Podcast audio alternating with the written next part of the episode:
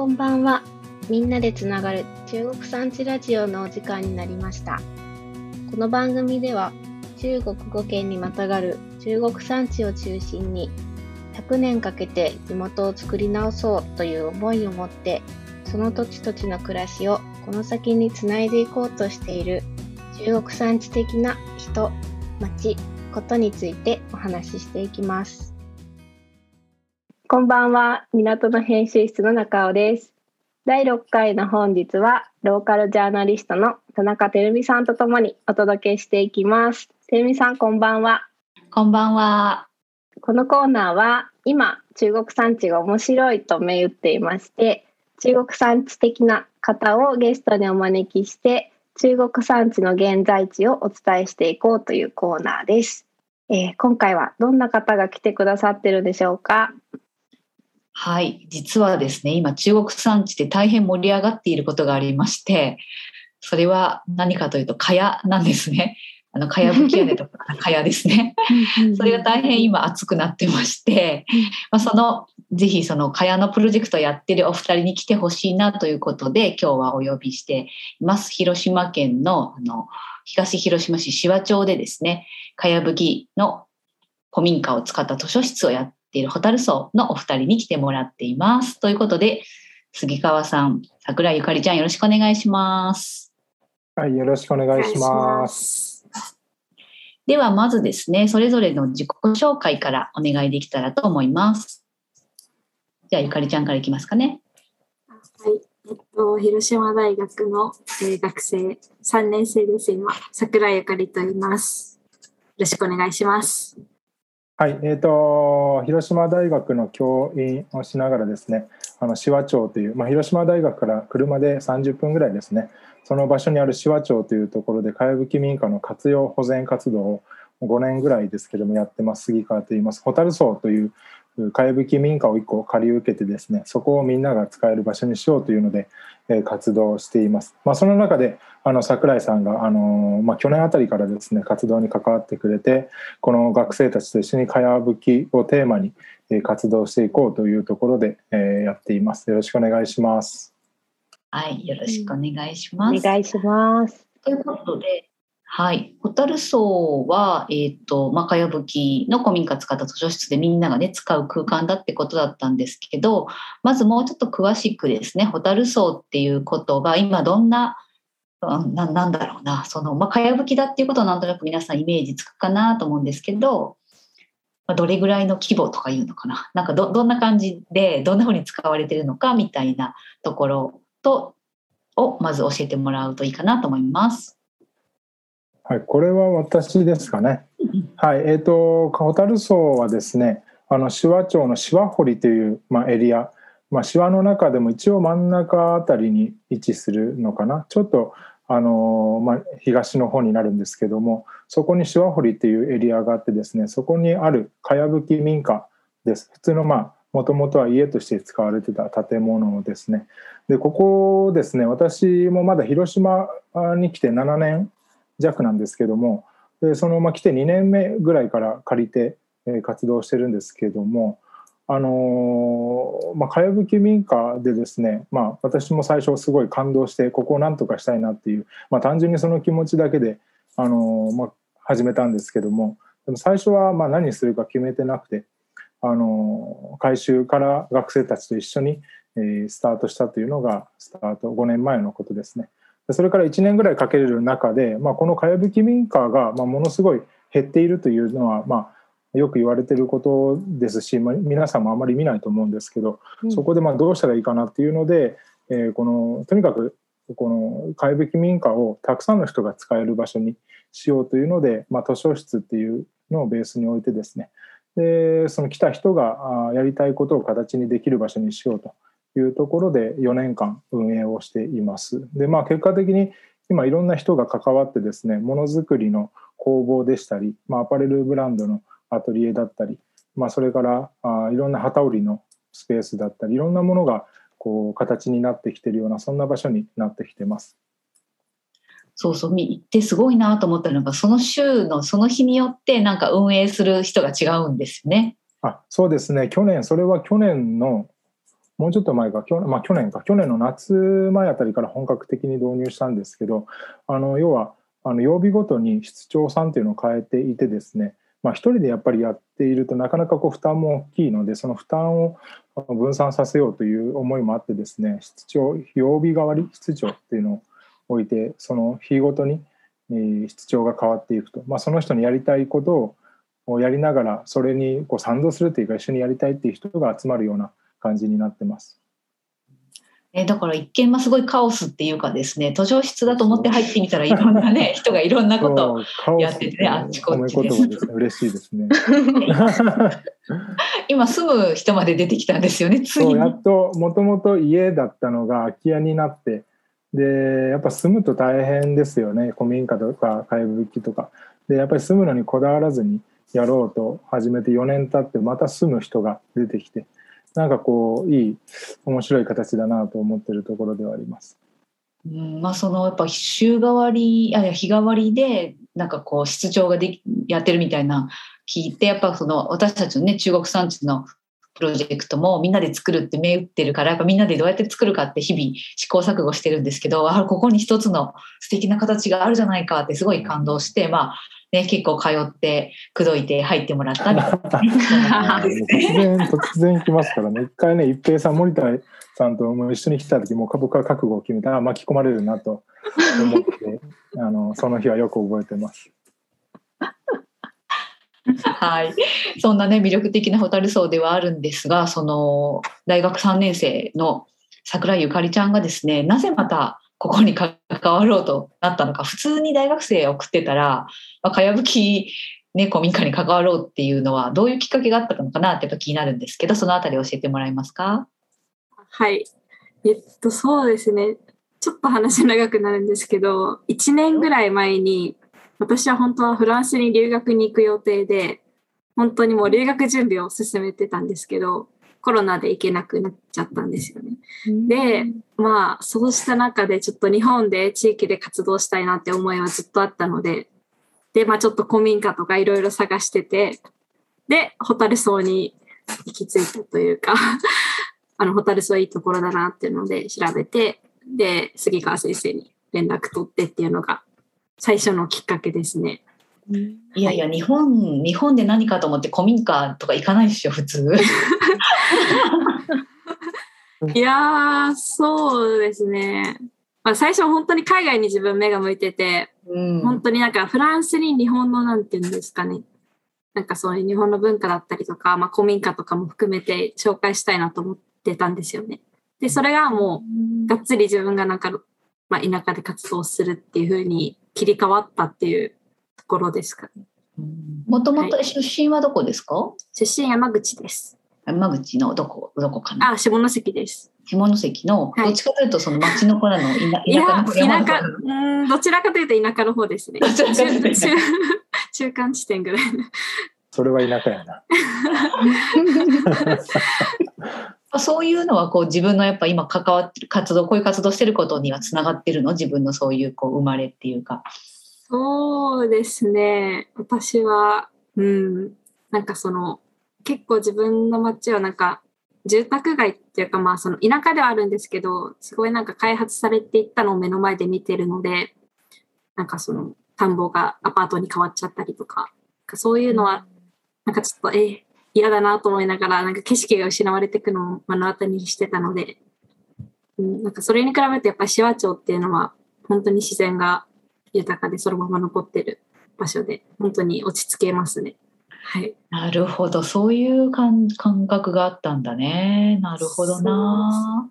やっぱでも古民家に着目した建築っていうよりも景色みたいなことあ私はそうですね。うんうんうん、うん、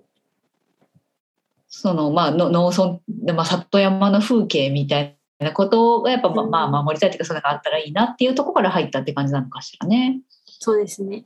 うんなるほどなるほど。まあ、そういう中で今ね、まあ、あのかやぶきっていうことをまあいやなんていうのかなこうやって関わってみてすごい魅力というか、どういうところいいなっていうふうに思ってますか？そうですね。うん一言言うのは難しいんですけど、うん、うん。なんか私も本当にかやぶき民家とか見たことなくて今まで20年間近く。で、なんか、なんていうんですかね、なんか日本の昔ながらの、まあ、民家っていうのが、なんか本当に目の前に残ってるっていうのが、最初はやっぱ感動っていうのはあったと思います。で、まあなんかまあ、景色としてなんか見慣れるわけではないですけど、なんていうんですかね。なんかその、なんか落ち着くみたいな、なんかずっと見てると、ああ、なんかいいなっていうのが、まあうまく言えないんですけど、なんか活動していく中で、それは、なんかだんだんなんかモチベーションが上がってくるというか、そう、そういう感じです、今は。なるほどね。ね杉川先生の方は随分ね、かやと出会ってから あの長いこと。頑張っておられます。ななぜそこまでされるかやかやの魅力とは？あー蚊帳の魅力ね、僕なんかあの蚊帳に関わりすぎて、蚊帳毎年担ぎすぎて、最近蚊帳アレルギーになったんですよね。え？あの蚊帳担ぐと体中赤くなるんですけど、まあそれぐらい好きでね、あの好きなもの食べ過ぎたらアレルギーになるって言うじゃないですか。あのあんな感じでね、アレルギーになってるんですけど、まあそれはさておき、あの蚊帳の魅力っていうのは、まあ桜井さんも言ってたんですけど、まあ圧倒的にこう異空間というか違う今の世の中ではですよ。明らかにこうパッと見た時にうわっていうその崇高さというかそういうのが本当に残ってるものかなっていうのを感じますね。これ観光地に行って、まあ、いろんなな、まあ、京都のすごい建物とか見た時も、まあ、似たような感覚あるのかもしれないですけどそれがすごい暮らしにこう近いような状態で残っててすごくこう心に届きやすいものなのかなという。まあ、なので、まあ、現代のこう世の中の反対側にあるような象徴的なものというような感じなのかなと私はいつも表現はするんですけどそれがこう心にぐさっとくるようなあそれが魅力かなというように感じてますね。なんかわかる。なるほどな。なるほど。ね、そんなホタルソウですが、こう実はね、この今年というかこれから大プロジェクトがね、控えてるんですよね。そのあたりのお話をじゃあゆかりちゃんお願いします。あはい。えっと、しわほりかやぶきプロジェクトというのをやってまして、しわほりは漢字で、かやぶきひらがなで、プロジェクト、カタカナです。で、まあ、そのプロジェクト6月ぐらいから本格的に始めたんですけど、まあ、しわほり地区にある、あの、かやぶき民家をまあ活用しながら保全していくっていう、まあ、活用保全プロジェクトになってます。で、今は学生が中心で、まあ、私がやってるその縁もゆかりもっていう地域団体があるんですけど、まあ、そこと、まあ、ホタルソウと、まあ、連携しながらやってます。で来年ですねすよね。はい。なんか来年あと、うん、ホタルソウね、ともう一頭だったっけ？吹き替えるんですね、ついに。屋根を吹き替えます。これは大事件ですよ大ね。事件よしかも2つ同時にですからね大事件ですよもう。今までサボったのは反省してるんですけど、あの2軒もう1軒ねホタルソウの近く徒歩5分ぐらいの場所にホタルの宿自然学校っていう、まあ、ホタルソウからしたら先輩というか保全活動としてはもう20年近くされている場所があってでそこに同時に吹き替えがやってきたというあの大事件が起きてますね。まあそれもあってね桜井さんと一緒にやらんかというふうにちょっと口説いて 行こうとなったわけですけど。そうです。実際でもこうね来年吹き替えようかってことを考えるといろいっぱいやらないといけないことがありますよね。今プロジェクトそうですどね。んな風に進めていこうかなっていう感じなんですか？うーん。まあ、いろいろあるんですけど、まあ、一番は蚊帳、蚊帳というか、その吹き替える材料ですね。この辺の地域だと、まあ、すすきとかになると思うんですけど、それを、まあ、とにかく2000束ぐらいですかね、集めたいっていうのが。いや、もうすごい量なんですよ。で、それを、まあ、どうやって集めるかっていうのを、まあ、いろいろ考えてて、で、中国産地の、みんなで作る中国産地の方々と協力しながら、中国地方から蚊帳を集められないかということで、今、いろいろ頑張ってるところです。そうですよね。まずはい材料の確保っていうことですよね。なるほど。それができたら、あとは職人さんが吹き替えるんですか、実際は。最終的には。なるほどなるほど。じゃあまずはねその中国ね産地中心に中国地方から茅を集めたいってことなんですけど、やっぱそう簡単ではないんですか？なんか壁というか課題みたいなのありますか？うーん。いやもうたくさんありますよね、杉川先生。おおこれね桜井さんのいいところでねあの堂々と振ってくるんですよ。あの あの蚊や二千束ってあんまりこうイメージが湧き。にくいですよね。どれぐらいかっていうのがあー東京ドーム何個分とかじゃゃないの？東京ドームえっとね平米数で言うとちゃんとした茅場であの3万平米えぐらいの蚊帳を刈らないといけないんですよ。もう全然わかんないですよ。3万平米ってどれぐらい？東京ドームに今度例えておきます。今度そうそうそれがいいとう。思うな。実際みんな東京ドームわかんないでしょそんなに。まあいいんですけどそれぐらいだってあの一軒でですねまあそれぐらい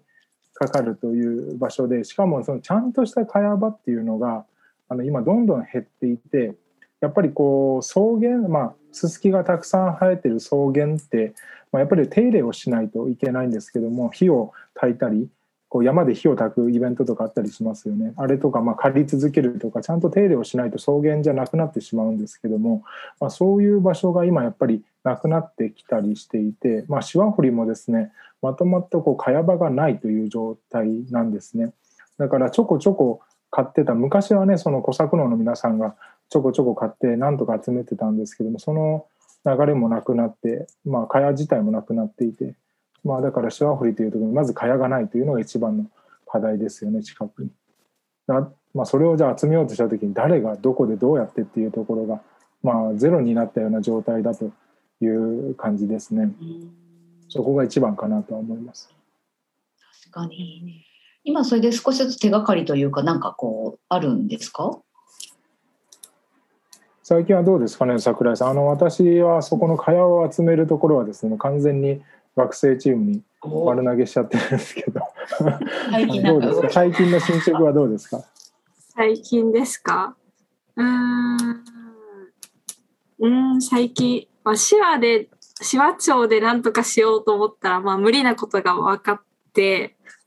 で、もうちょっと範囲を広げて、まあ、山口県とか、秋吉台の方とか、あとは島根県とか、三別山の方とか、ちょっといろいろ、まあ、連絡を取りつつ、範囲を広げてるって感じですかね。なるほど。ね、でもそうやってこう学業のね傍らそういうのやってるって大変じゃないかなと思うんですけどでもそれなりにやっぱりやっててなんか楽しいとか手応えとかそういうのがあるんですか？いやー、私はもう楽しいですね。もう、いや、楽しくないとつづ続けないです。桜井さんやっぱちょっとね変なんですよねやっぱね。これあのいやいい意味よいい意味でねやっぱりこう楽しめないですよねなかなか。プロジェクトがねだってかやぶき言うてもさ何年がかりだし今日何かが目の前でこう変化が起こるような感じじゃないのにそれを楽しめるってやっぱりすごいなっていつも思います。うん。えどういう時になんか楽しいってこうテンション上がったりするの？テンション上がるの見たことないな。えでもこうゆゆかり的には上がったりしてるんですよそうそうだと思うだとう思う。どうですか。なんかその、なんか結構、なんかピンポイントじゃなくて、じわじわあじわのじわ。で、なんかその、なんかまあ、なんかなんていうの、かやぶきとか昔からあるものを、なんか今あるものをどうやってか残していくのかっていうのは、考えるのがまず楽しくて、で、なんかなんていうんだその新しいものを作るのももちろん楽しいと思うんですけど、別の楽しさがあるけど、なんかもう手話に行ったらそこにかやぶき民家があって、でもなんかそれはもう、それをどうやっていくかっていうところを考えつつ、でも実際に行動っていうか活動もして、なんか、まあいろんな人との交流も本当にたくさんのなんかお知り合いというか、本当になんか、なんかいろんな方々とも仲良くなれるし、楽しいですね。はい。なるほど。まあなんかちょっとわかるようなわからないような。なんかわかるよわかる。またあの楽しんでるんだなっていう様子が伝わってきてねあなんかいいなと。思いましたけどね。えでも杉川先生も楽しいと思う瞬間があったりするんですか？僕に僕に聞くいやそのやっぱ似た感じではあると思いますよ。いやその僕らの世代ってまだ原風景に結構まだあるんですよね。でまあなんかそういうのを感じる部分あるんかなと思ってたんですけど最近なんかこうテレビさんにも聞いてみたかったんですけど学生でこういう感性というか楽しみ方ができる人たち学生たちがちょっとは増えてきてるのかなっていうのを最近感じてはいてですねでまあそのそれでまあ動くか動かないかまた別ですけども、まあ、ちょっと増えてきてるのかなっていうのは感じてて、まあ、桜井さんはその代表的な感じかなとは思うんですけど僕はねなんですかねわかんない。あのただただやっぱり僕アプリ例えばアプリ開発とかって全然興味なくてあの勉強したりはしたことはあるんだけどああいう何かを作るっていうところには楽しみは全然覚えないんですけど目の前でやっぱ物があってそれがこう例えばかやぶきが屋根が劣化していくと何が起こるかっていうと要は腐敗が起こるんですよ。腐敗っていうのは植物がこう微生物によって分解されて栄養になるんですね。そうすると何が起こるかっていうと木が生えてきたりするんですよ屋根に。ここれがめっちゃ楽しくて。要はだって屋根に木が生えるんですよ。一本。今ホタに来てもらったらあの屋根に木が生えてるんですけど一本。へえ。それは何でかどっから来たかっていうと鳥の糞とかなんですよね要は。うんでそういうのが見れるってすごい面白いなと思う言うてる場合じゃないんですけど 吹き替えないといけない。それたさっさと取って守んないと本当はいけなかったんですけどわ綺麗楽しいなとか言ってたらあの吹き替えになっちゃったんですが、まあ、そういうのはやっぱり変化が目に見えるよっていうのはすごい面白いですね。もうスマホの中で何かこうよくわかんないことが動く世の中ですけどやっぱり目の目に見えて何かが変化するっていうのは日々楽しいですね。なるほどね。いやでもちょっと前半言ってくれた多分そういう感性の学生が増えてるっていうのは私もすごいやっぱり感じてるうんし、昔の人の知恵とかを技をやっぱ残したいとか自分たちが受け継ぎたいみたいなことを本当になんかこう素直に思ってるね学生さんとか循環とかサステナビリティみたいなことへの共感度っていうのは確実に上がってる感じがしますね。なんでなんですかね？ねえなんでですか？ねこれを話すとまたね 確かにテーマがねまあ別の回で改めてと思いますが、でもその象徴のやっぱり分かりやすい例がかやぶきなんだなって私はなんかちょっと今日勝手に勝手に納得したとこがありますね。なるほどね。そんなお二人がね今まあそのみんなで作る中国産地に関わってくれてるわけですけど、まあ、一緒にこれからプロジェクトやっていこうってことになってるんですよね。そのあたりどんなふうに、はい、やっていこうかなってなってるかちょっと紹介してもらってもいいでしょうか？どうなってんだっけ？あのあれだねまずは一歩目としてねあの来週末18日かな？来週とか言ってあれだね18日9月18日だっけ桜井さん、そうですね。第うん、3そこ土曜日です。のちょっと紹介してもらってもいいですか？あ、はい。えっと、9月18日に、かやぶきデイという、かやぶき未来会議というイベントを、あの、ホタルソウで開催します。で、その時に、まあ、田中捨てるみさんとか、森田さんとか、他の中国産地の方々にも来ていただいて、現地とオンラインの両方で、あの、イベントをする予定です。はいはい。ちょっとねコロナが怪しいけど、まあ、最悪オンラインでもね、なんとかしようというところですね。うん、そうですね。あの中国みんなで作る中国産地では市って言ってあの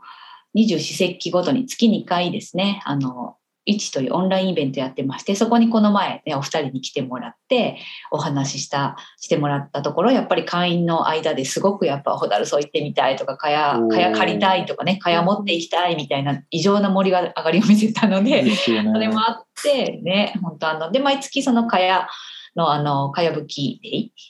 未来会議やってるってことだったので、じゃあ一回ちょっと会員みんなでお邪魔できたらいいねっていうことで、それをね、18日に設定してるところですキックオフですね。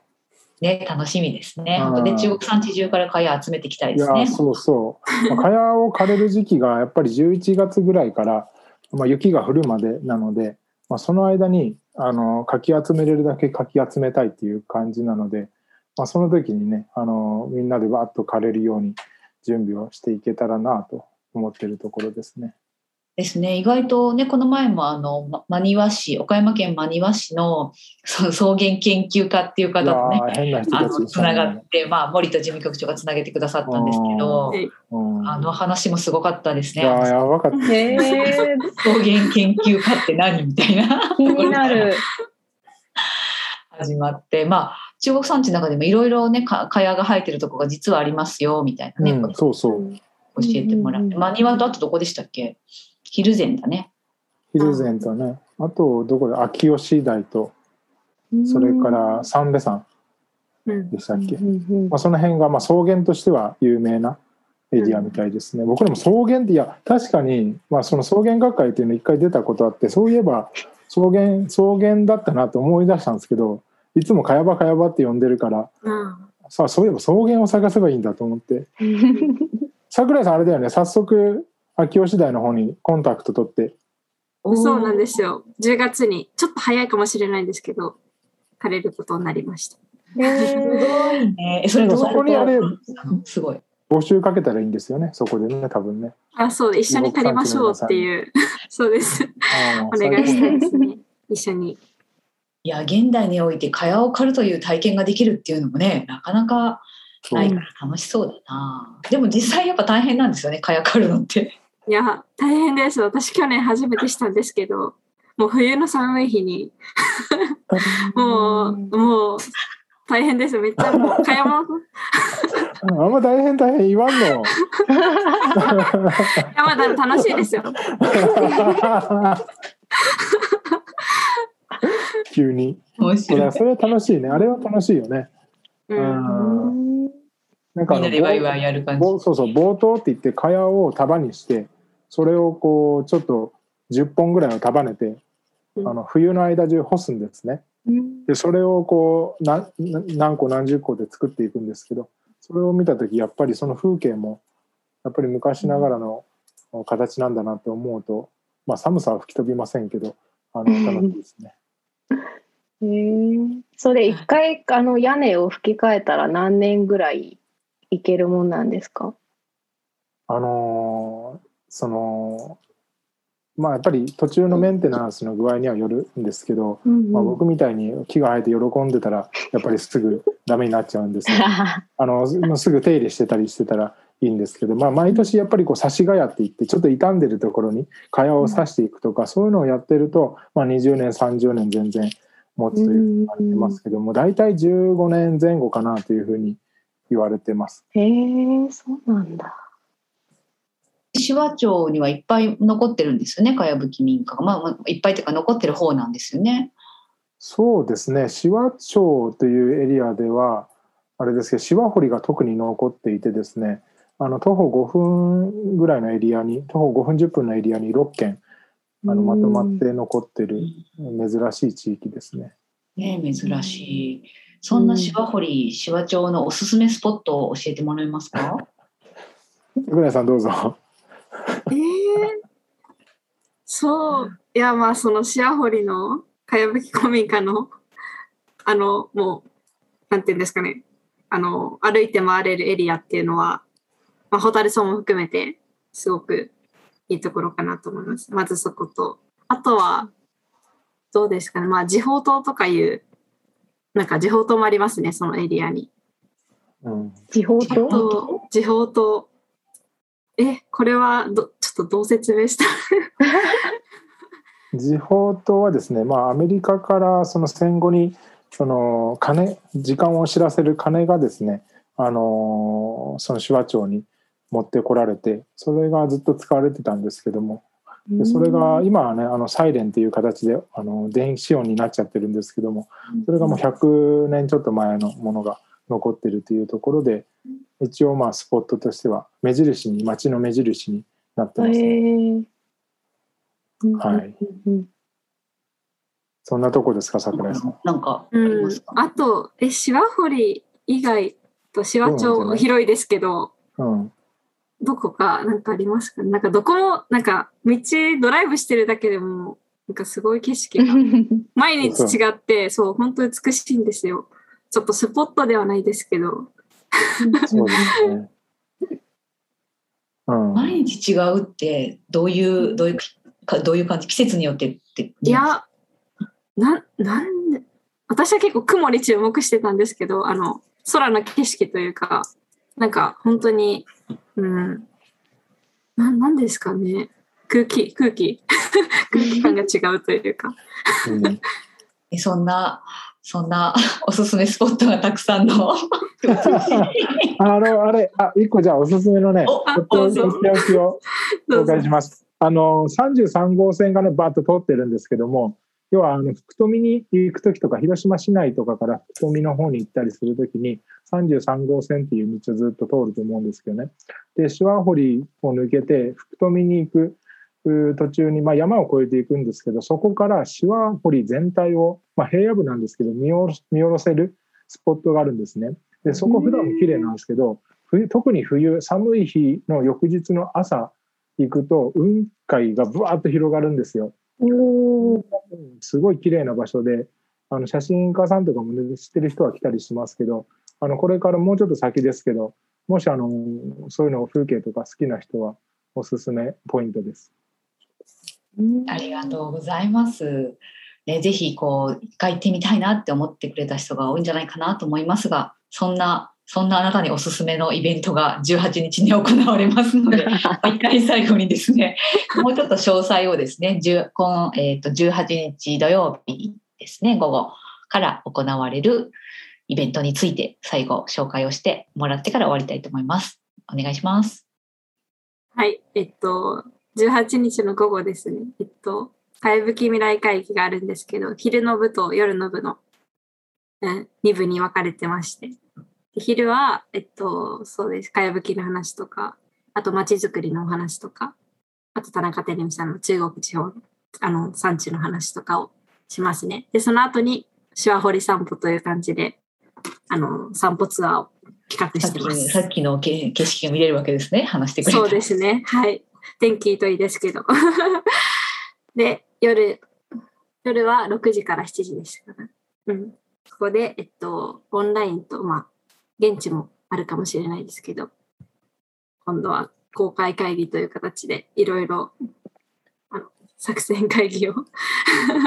皆さんと一緒にできたらと思ってます。はい。今森田さんがね、来てくれる森田さんですね。うん森田さんをお招きしてっていう感じです。えどうやって会話を集めてくるかのね公開作戦会議をねしたいなとい思う。やー森田さんね担いでくる気満々だからあの冬楽しみだな森田さんがだって蚊帳担いでくるんでしょ？めっちゃ思いますよ、楽しみ。それが楽しみすぎますね冬。ってみすぎますね。なのでこれはだからまあもちろん中国産地の会員も行くと思うんですけど会員じゃなくても参加できますねこれは。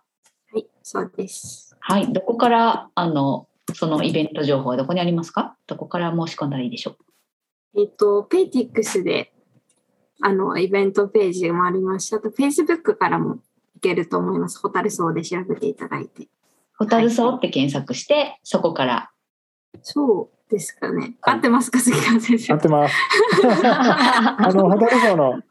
Facebook だったらホタルソウで検索していただくのが一番いいかなと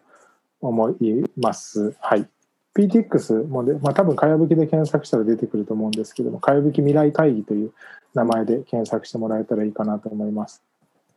はい。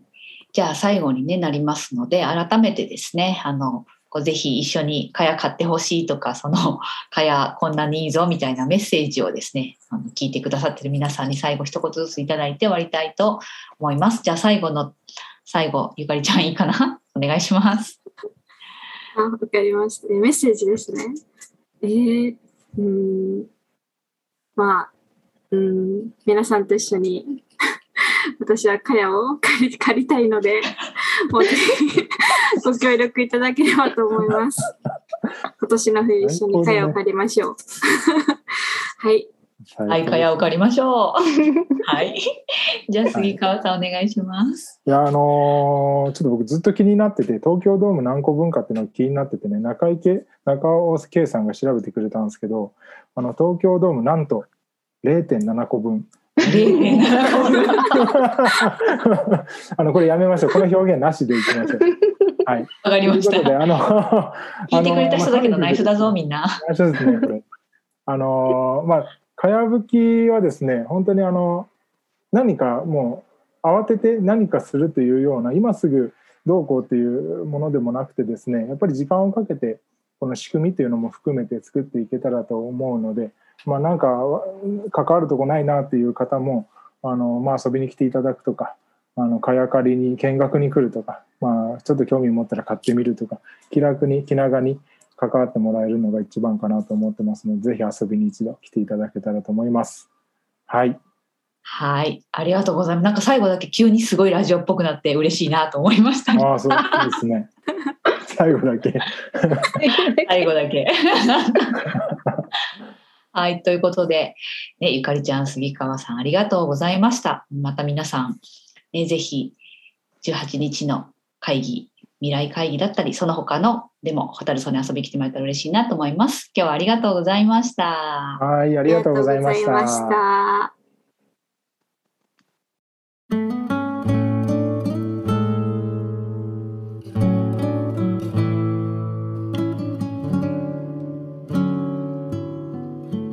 いかがでしたか？このラジオでは中国山地で暮らす人、中国山地が好きな人、気になる人たちで中国山地について語っていきます。お便りフォームは概要欄にリンクを貼っていますので、ぜひそちらからお気軽にお寄せください。ご感想やリクエストなどもお待ちしています。それではまた次回の放送でお会いしましょう。ではまた来週。お疲れさんち。